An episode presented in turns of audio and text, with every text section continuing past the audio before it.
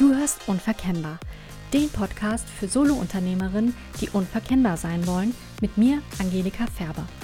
Hier erfährst du mehr darüber, wie du dein Business erfolgreich positionierst und dich so nach außen zeigst, dass du einen bleibenden Eindruck hinterlässt, bei deinen Lieblingskunden ins Schwarze triffst und so die passenden Kunden von sich aus auf dich zukommen. Du bekommst immer wieder neue Denkanstöße zu den Themen Positionierung und zu deinem Marketing und deiner Kundengewinnung, die dir helfen werden, dich von der grauen Masse zu unterscheiden, sodass deine Kunden dich als die richtige Anbieterin für sie erkennen. Nicht wenige Solo-Unternehmerinnen sind von gewissen Vorurteilen betroffen. Sie werden in eine Schublade gesteckt, in die sie nicht rein wollen. Ja, sie arbeiten vielleicht in einer Branche, die eher negativ gesehen wird oder sie üben eine Tätigkeit aus, zu der es bestimmte feste Vorstellungen gibt, die aber nichts oder zumindest nicht so viel mit dem zu tun haben, was sie eigentlich tun. Oder ein bestimmter Begriff wird mit die können nichts gleichgesetzt, ja. Das ist ein Schicksal, das zum Beispiel viele Coaches erleiden, weil der Begriff nicht geschützt ist und sich jeder so nennen kann. Wenn es dir auch so geht, dann weißt du vermutlich, was das Problem daran ist. Ja, in beiden Fällen werden selbst die Leute, die deine Hilfe eigentlich gut gebrauchen könnten, dein Angebot nicht mal in Betracht ziehen. Sie werden nicht mal bei dir anfragen. Und selbst wenn es dir gelingt, solche Skeptiker in ein erstes Gespräch mit dir zu bringen, hast du wahrscheinlich eher ein anstrengendes, zähes Gespräch, in dem du viel Überzeugungsarbeit leisten musst. Deine Kundengewinnung kann also enorm leiden und sehr mühsam werden, beziehungsweise gar nicht erst stattfinden. Möglicherweise hast du es auch immer mal wieder mit Kunden zu tun, die aufgrund ja bestimmter merkwürdiger Vorstellungen mit falschen Erwartungen in die Zusammenarbeit mit dir kommen. Und dementsprechend schwierig wird dann die Zusammenarbeit. Ja, und wenn das häufig passiert, dass du entweder schwierige Kunden hast oder eben so eine zähe Kundengewinnung, dann führt das dazu, dass sich deine Selbstständigkeit schwer anfühlt. Ja, dass dir die Freude verloren geht. Dabei brennst du für deine Sache, dabei bist du doch gerade dafür angetreten, es anders zu machen als der Großteil deiner Wettbewerber. Was kannst du also tun, wenn du in der falschen Schublade drin bist oder wenn du das Gefühl hast? Hast du überhaupt die Möglichkeit, da rauszukommen oder musst du damit leben, immer gegen bestimmte Vorurteile argumentieren und ankämpfen zu müssen? Um diese Frage geht es heute in der 20. Episode des Unverkennbar Podcasts. Hallo, schön, dass du zuhörst. Die gute Nachricht vorweg. Ja, es ist möglich, aus der falschen Schublade rauszukommen, denn sonst wäre diese Episode, glaube ich, auch ganz schnell beendet. Die schlechte Nachricht ist, das geht nicht von heute auf morgen. Ja, gerade wenn sich da so bestimmte Dinge hartnäckig festgesetzt haben. Und dann ist es eben auch, äh, braucht es natürlich auch entsprechend Zeit, solche Vorurteile aufzulösen, zumindest in Verbindung mit dir. Wie das geht, dazu komme ich gleich. Zuerst ist es aber wichtig, dass du eine Sache anerkennst, bevor du dir Gedanken machst, wie kannst du das auflösen oder wie kannst du das auch vermeiden, in die falsche Schublade zu kommen oder mehr in diese falsche Schublade zu kommen. Das Wichtige am Anfang ist, erkenne an, dass es nicht an den Kunden liegt. Wenn die Dinge nicht so laufen wie gewünscht, ja, sei es, dass jetzt Kunden es nicht verstehen, dass die Kundengewinnung nicht läuft, dann ist es ein leichtes, den Kunden die Schuld zu geben. Ja, den ach so dummen Kunden, die einfach nicht verstehen, was du tust oder die einfach nicht sehen, dass du doch anders bist, dass du nicht so ein übles schwarzes Schaf bist, wie es vielleicht viele gibt in deiner Branche. Wenn du mit den falschen Leuten in einen Topf geschmissen wirst, dann liegt das leider an dir. Okay, klar, du bist nicht äh, die oder derjenige, der äh, oder die die ganze Branche in Verruf gebracht hat. Das bist du Ganz sicher nicht, ähm, sonst würdest du hier gar nicht zuhören, wenn du so ein Typ Mensch wärst. Aber dennoch, es liegt an dir, ja, weil wenn das passiert, dass Leute dich ähm, oder dass Leute dein, dein Business ja nicht zuordnen oder falsch zuordnen, dann hast du versäumt, bestimmte Dinge deutlich zu machen. Dann hast du versäumt, dich klar genug abzugrenzen. Was ich damit meine, dazu komme ich gleich. Aber wichtig ist erstmal erkenne das an. Gib nicht den Kunden die Schuld oder der Branche oder sonstigen, denn wenn du das tust, dann lieferst du dich externen Dingen aus, auf die du keinen Einfluss hast. Aber dem ist nicht so. Du hast es in der Hand. Also, die einfache Antwort oder die einfache Lösung lautet, grenze dich ab. Aber das hast du dir wahrscheinlich schon gedacht. Ja, aber wie geht das denn nun genau? Und dazu drei wichtige Punkte. Der erste Punkt ist, folge nicht den Traditionen deiner Branche. Ist eigentlich ganz einfach, ja. Wenn du anders sein willst, dann sei das auch. Und zwar auf ganzer Linie. Es reicht nicht hier und da zu sagen, dass du anders bist. Du musst das auch leben. Und vor allem musst du das glaubwürdig und konsistent vermitteln. Und da spielt deine Kommunikation nach außen eine sehr wichtige Rolle, eine immense. Dafür ist es wichtig, dass du ein einheitliches, stimmiges Bild nach außen abgibst. Es bringt dir nichts, wenn du dich auf Instagram als coole Revoluzerin deiner Branche zeigst und dich dann aber auf deiner Website ähm, total steif und konservativ präsentierst, weil man das vielleicht so macht in deiner Branche. Ich sehe das immer wieder, dass Solo-Selbstständige echt guten Content auf ihren sozialen Plattformen mitbringen, also gute Postings machen und ja, dann gehe ich auf die Website und habe das Gefühl, das ist jemand ganz anderes. Ja, da ist dann ein gewisser Bruch da. Das mag vielleicht in manchen Fällen daran liegen, dass manche Selbstständigen glauben, sie brauchen nicht wirklich eine Website, ja, oder sie brauchen sie nicht mehr und vielleicht dann diesen Bereich vernachlässigen. Denn es gibt ja die sozialen Plattformen. Aber das Thema Website zu vernachlässigen, davon kann ich nur abraten. Aus verschiedenen Gründen, die ich jetzt hier nicht ausführe, weil das einfach hier heute nicht das Thema ist. Aber auf jeden Fall gilt, wenn du stimmig und glaubwürdig nach außen erscheinen willst, dann solltest du alles, was es ja von dir nach außen zu sehen gibt, berücksichtigen. Und dazu gehört dann eben auch die passende Website. Jetzt höre ich manchmal Leute sagen, ich würde mich ja gerne, ja, zum Beispiel lockerer geben. Ich würde ja gerne in Social Media und auf meiner Website duzen, aber in meiner Branche geht das nicht. Und das will ich auch gar nicht abtun, ja. Also gerade im B2B-Bereich, also wenn du dich an bestimmte Unternehmen richtest oder an gewisse Organisationen, dann könnte das schwierig sein. Aber auch hier würde ich das nicht so per se sagen, dass das im B2B immer nicht geht. Ja, da vielleicht auch, wenn man das jetzt möchte, eine gewisse Lockerheit reinzubringen. Das kommt immer sehr auf das Unternehmen an, ja, oder auf die Art von Unternehmen, auf die, an die du dich richtest und auf dessen Führung, ja, wie die so drauf sind. Deshalb, wenn du das denkst, dann hinterfrage das erstmal, ob das wirklich so stimmt oder ob das wirklich in allen Fällen stimmt. Und ja, wenn du in einer Branche unterwegs bist, in der du da partout keinen Spielraum siehst, anders zu sein und dich das sehr stört, ja, weil du das Gefühl hast, du musst dich da ja in eine Rolle reinbegeben, die eigentlich gar nicht so deinem Naturell entspricht, dann musst du dich natürlich auch fragen, hast du überhaupt die richtige Ausrichtung? Oder solltest du deine Zielgruppe und oder dein Angebot nicht nochmal insgesamt überdenken? Es kann ja nicht sein, dass du dich in deinem eigenen Business Konventionen beugen musst, die dir widerstreben. Dann könntest du ja auch genauso gut fest angestellt sein, denn da musst du das mehr oder weniger sowieso, ja, und dafür dann aber die größere finanzielle Sicherheit genießen.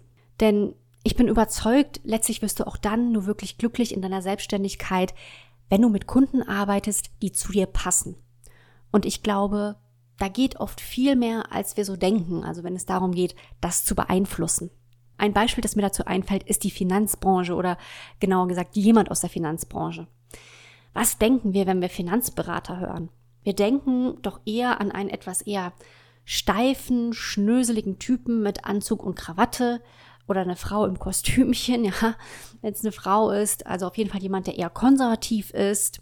Ja, im schlimmsten Fall vielleicht sogar etwas schmierig, ja, im schlimmsten Fall jemand, der unehrlich ist und uns übers Ohr hauen will. Und im besten Fall denken wir, war langweilig, nee, lass mal.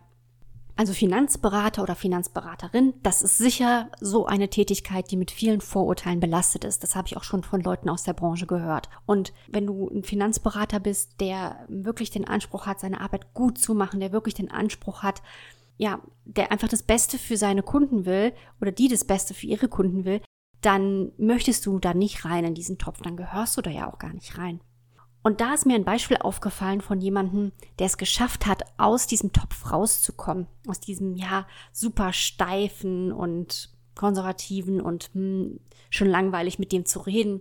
Das ist jemand, der sich Finanzrocker nennt. Hast du vielleicht schon mal gehört?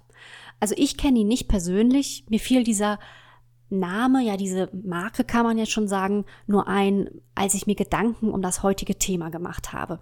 Und daran kannst du auch schon sehen, was für eine Wirkung das haben kann, wenn du dich derart klar und anders positionierst.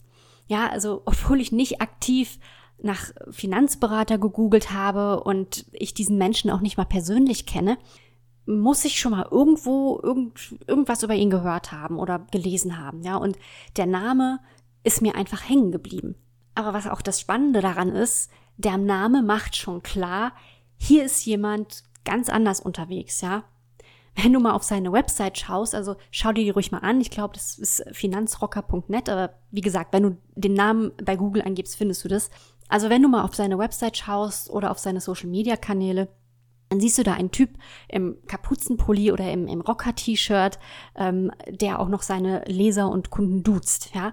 Der also völlig anders auftritt und ja auch eine völlig andere, aber sehr klare Sprache benutzt, sehr viel persönlicher schreibt, als man das von Finanzberatern erwarten würde oder gewohnt ist. Und so derart gegen den Strom der eigenen Branche zu schwimmen, das erfordert am Anfang sicher Mut. Ja, wenn man so sich überlegt, so rauszugehen, hm, ja, dann kommt natürlich schnell, okay, was denken jetzt alle und ja, aber wie sieht die Alternative für dich aus? Also das musst du dir einfach für dich mal überlegen. Wenn du mit deiner Schublade äh, oder in der Schublade, mit, in der du dich häufig wiederfindest, nicht glücklich bist und du merkst, okay, aber irgendwie jetzt hm, gegen den Strom zu schwimmen, puh, will ich auch nicht so richtig, musst du dich aber ernsthaft fragen, wie sieht die Alternative für dich aus? Also was, was passiert denn, wenn es einfach so bleibt, wie es jetzt ist?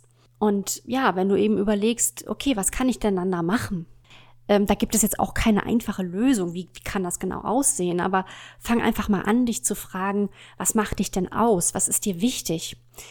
Der Finanzrocker erzählt auf seiner ähm, Website, da gibt's auf seiner Über mich-Seite ein Video, dass er einfach seine beiden Hobbys, Finanzen und Rockmusik miteinander verbunden hat. Ja, vielleicht gibt's da bei dir auch etwas, wo du sagst, das ist mein Hobby und das macht mich als Person aus und vielleicht siehst du die Möglichkeit, das auch in den beruflichen Bereich zu übersetzen, ja, in, in, die, in die Art, wie du Dinge tust und vielleicht auch dann entsprechend dir eine passende kreative Bezeichnung zu überlegen. Das muss nicht immer sein, aber das hilft dann natürlich. Ähm, das ist aber natürlich nur eine Möglichkeit, ja. Der andere Weg ist zu schauen, was läuft denn deiner Meinung nach fundamental falsch in deiner Branche? Wenn du in einer Branche bist, die etwas verschrien ist oder wenn du eine Tätigkeit ausübst, die ja ein negatives Image hat, dann gibt es das bestimmt, ja. Und wie ist denn dann deine Haltung dazu? Wogegen willst du angehen? Da gibt es ja sicher Dinge, wo du sagst, boah, das stört mich so und das stinkt mir so, dass Leute mich damit in Verbindung bringen und ich bin da gar nicht dafür. Ja, dann geh da eben in die Offensive, ja. Vielleicht ist das nicht in allen Fällen stark genug, um einen Unterschied zu machen. Aber das gibt dir schon mal eine Richtung vor. Also bei Marketing denken zum Beispiel viele, dass das bedeutet, ähm, also wenn man sagt, man ist Marketingberater, ich, ich stelle mich so nicht vor, nur bei Leuten, die jetzt nicht mehr wissen müssen. Ja, also zum Beispiel, äh, weiß ich nicht, neulich hat mein Nachbar, ein sehr netter älterer Herr, mich gefragt, was ich beruflich mache. Naja, dem muss ich jetzt nichts über ähm, Positionierung und diesen ganzen Kram erzählen oder äh, dass ich helfe, Kundennutzen zu entwickeln da kann er nichts mit anfangen. Da sage ich dann natürlich, ja, ähm, ich bin Marketingberaterin, das ist sowas ähnliches wie Werbung, ja. Das ist eigentlich eine Schublade, in die ich natürlich nicht rein möchte, äh, in die, in die Werbungsschublade. Aber in dem Fall ist es ja völlig egal, weil der ist mit Sicherheit kein potenzieller Kunde. Ich muss es möglichst einfach machen, so dass er es irgendwie halbwegs verstehen kann. Und er ist kein potenzieller Kunde und er ist auch mit Sicherheit kein Multiplikator. Und insofern ist es dann okay, dann auch mal solche Schubladen aufzumachen, die es Leuten einfacher machen. Und letztlich geht es bei den Schubladen im Übrigen immer darum, ja, es den Leuten einfacher zu machen. Und wenn du es deinen Kunden einfach machen willst, dann musst du eben die für sie richtige Schublade aufmachen. Und ja, dann dürfen es natürlich nicht die falschen sein. Aber jetzt bin ich ein bisschen abgeschweift. Also ich wollte eigentlich das Beispiel bringen mit Marketing. Ja, also da denken dann viele, das bedeutet, dass man unehrlich sein muss. Ja, dass man laut und aufdringlich sein muss. Und es würde wahrscheinlich nicht reichen zu sagen, ich mache ehrliches Marketing, weil das auch mittlerweile, glaube ich, schon recht viele sowas in die Richtung sagen. Aber von da aus kannst du weiterdenken, ja, in die Tiefe gehen, bis du etwas Greifbares hast. Was bedeutet es denn für dich, wenn du jetzt das sagen würdest. Also, also angenommen, du bist im Bereich Marketing und du würdest ähm, das sagen, dass du für ehrliches Marketing stehst. Was genau meinst du denn damit? Ja, was tut man denn dann und was tut man nicht, wenn man das macht? Und bei allem, also wenn du dann da ein bisschen mehr Klarheit hast, dann frage dich, okay, für wen ist denn das zugeschnitten? Wer braucht denn oder wer will denn genau sowas?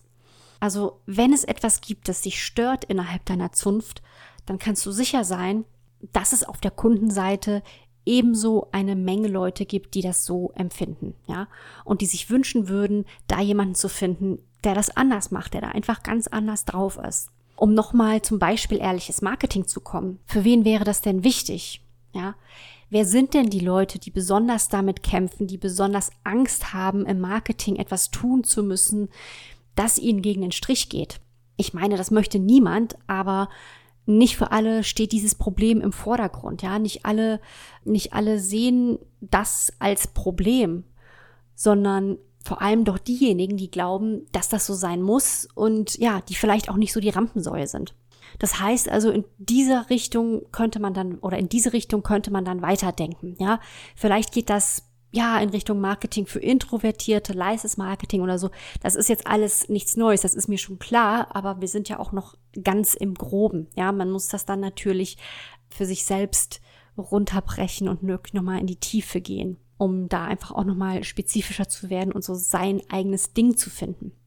Wichtig ist auf jeden Fall, dass du dich traust, klar zu sein. Ja, dass du dich nicht hinter den Phrasen deiner Branche versteckst, sondern dass du wirklich die Sprache deiner Kunden sprichst. Also erfülle nicht irgendwelche allgemeinen Erwartungen oder Branchenerwartungen, sondern erfülle die Erwartungen deiner Kunden, beziehungsweise überrasche sie positiv, indem du eben die, die, vielleicht die gängigen Erwartungen, die gängigen Vorurteile oder Klischees nicht erfüllst und indem du dich schon nach außen anders zeigst. Ja, denn wenn du dich in deiner Außenkommunikation einfach in die graue Masse deiner Wettbewerber einreißt, dann musst du dich natürlich nicht wundern, wenn du mit ihnen in einen Topf geschmissen wirst. Ja, es nützt niemanden, wenn deine Haltung nur in deinem Kopf existiert oder nur auf LinkedIn und deine Website aber ganz anders aussieht. Sie muss auch nach außen sichtbar sein, ja, weil nicht alle potenziellen Kunden sind ähm, auf LinkedIn oder auf welcher Plattform du auch immer bist. Und in deinem Kopf ist schon mal niemand drin, ja. Also erlaube dir, Dinge anders zu tun, ja. Wenn jetzt zum Beispiel deine Kollegen nicht auf einer bestimmten Plattform unterwegs sind, was weiß ich, Instagram oder so, weil sie sagen, ah, das ist nicht seriös genug, hm, vielleicht ist das dann für dich genau richtig. Ja, dann geh da hin und werde zum Platzhirschen deines Gebiets, vorausgesetzt, die Kunden, die du haben möchtest, sind dort auch. Der nächste Punkt, Punkt Nummer zwei, Vorsicht vor Allgemeinbezeichnung. Du musst nicht gleich in einer verschrienen Branche unterwegs sein, um in die falsche Schublade zu kommen. Tatsächlich bist du immer dann in der falschen Schublade, wenn ein potenzieller Kunde denkt, langweilig oder brauche ich nicht. Ja, weil er oder sie denkt, er wisse, was sich dahinter verbirgt, was dann aber in der Regel falsch ist. Und das passiert häufig, wenn Solo-Selbstständige mit allgemeinen Labels rumlaufen, so nenne ich das jetzt mal. Ja, sowas wie Erna Müller, systemisches Coaching oder auch Coach für mehr Lebensfreude. Das Problem im ersten Fall ist, das ist ein Fachbegriff, zu dem die meisten nur eine vage, also ungenaue Vorstellung haben. Und im zweiten Fall ist da viel Raum für Interpretation. Ja, da weiß ich immer noch nicht so wirklich, was die Person konkret tut. Und klar kannst du solche allgemeinen Kategorien benutzen, da wo es angebracht ist. Ich habe ja eben das Beispiel mit meinem Nachbarn erzählt. Aber ich empfehle nicht, dass du dich so vorstellst in einem Business-Kontext oder das oben auf deiner Website schreibst. Denn dann sind die meisten Leute sofort wieder weg. Auch hier gilt, wenn du dich von der grauen Masse abheben willst, dann lasse deine Vorstellung nicht mit solchen Allgemeinbeschreibungen oder unkonkreten Begriffen enden. Ja, sondern sei so konkret und spezifisch, wie es nur geht. Fokussiere dich auf ein oder wenige Probleme, bei denen du hilfst. Auch dadurch kannst du schon eine passende Bezeichnung für das, was du tust, finden.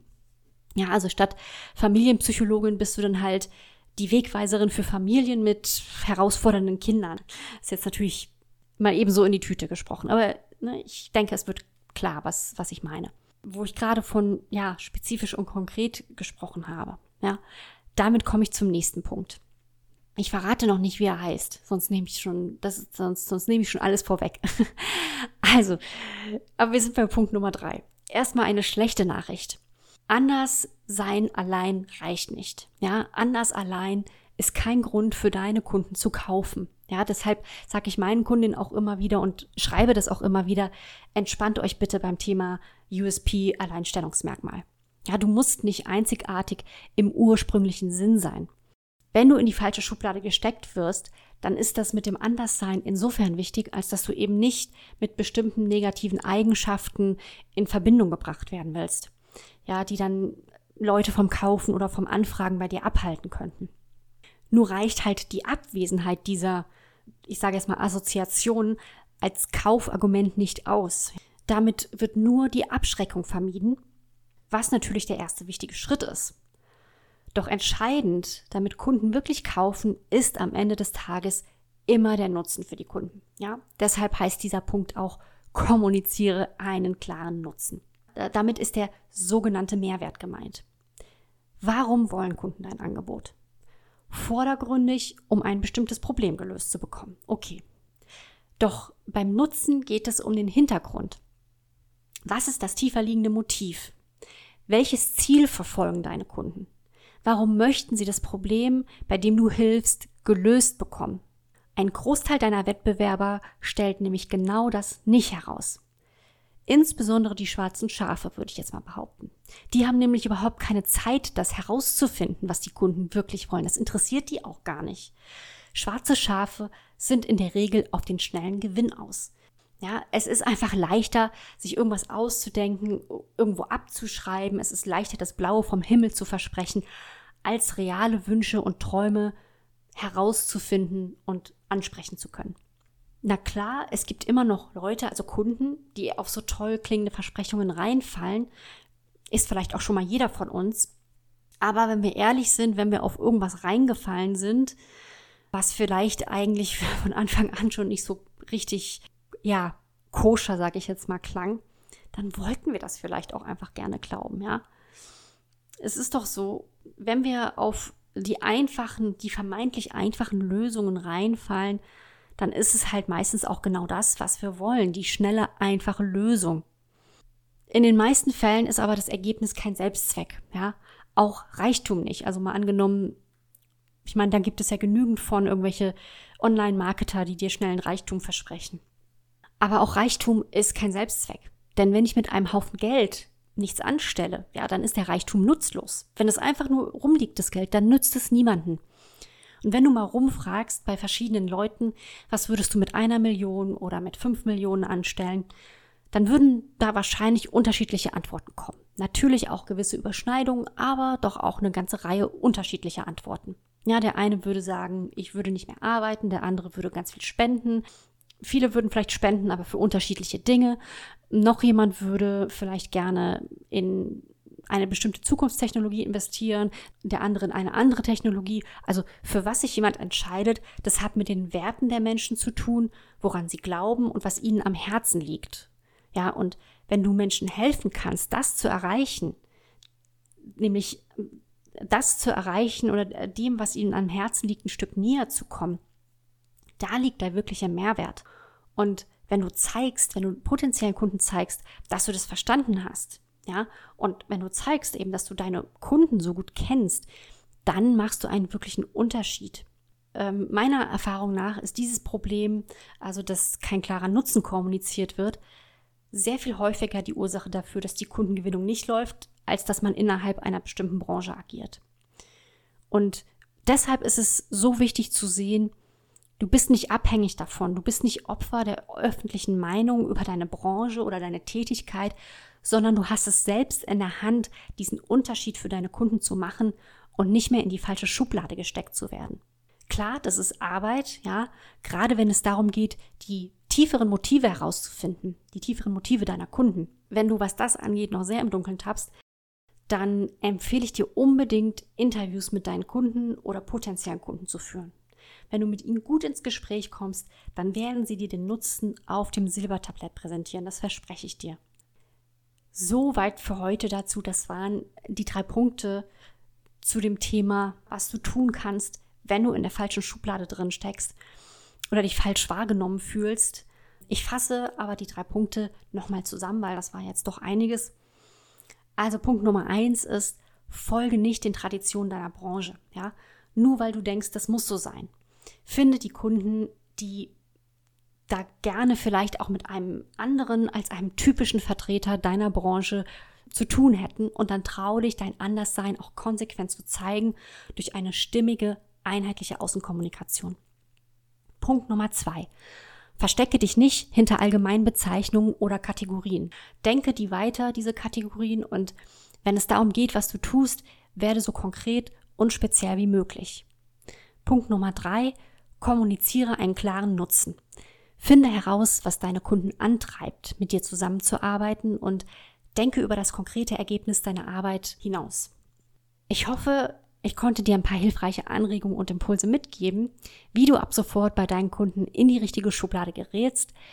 Wenn du dir da noch unsicher bist und du dir Hilfe und Unterstützung dabei wünschst, dann schreib mir eine Nachricht an kontakt.angelikaferber.de und wir vereinbaren ein kostenloses telefonisches Strategiegespräch, in dem wir schauen, ob und wie ich dir helfen kann. Und falls dich das Thema mit den Zielgruppeninterviews noch weitergehend interessiert, dann solltest du dir unbedingt die nächste Episode anhören. Da habe ich nämlich die Website Texte Queen Maria Horschig wieder zu Gast. Sie war schon mal zu Gast im Podcast. Und ja, Maria hat in den letzten Jahren zahlreiche Kundeninterviews geführt und ähm, hat deshalb einiges zu dem Thema zu sagen. Ich verspreche dir, ich werde sie komplett löchern und ihr die wichtigsten Tipps zu dem Thema entlocken. Deshalb höre dir die nächste Episode in zwei Wochen unbedingt an. Für heute war es das jetzt aber erstmal. Ich bedanke mich für deine Zeit, fürs Zuhören, freue mich über dein Feedback per E-Mail oder eine Bewertung auf Apple, auf Soundcloud, wo auch immer du mir begegnest und sage einfach Tschüss, bis zum nächsten Mal.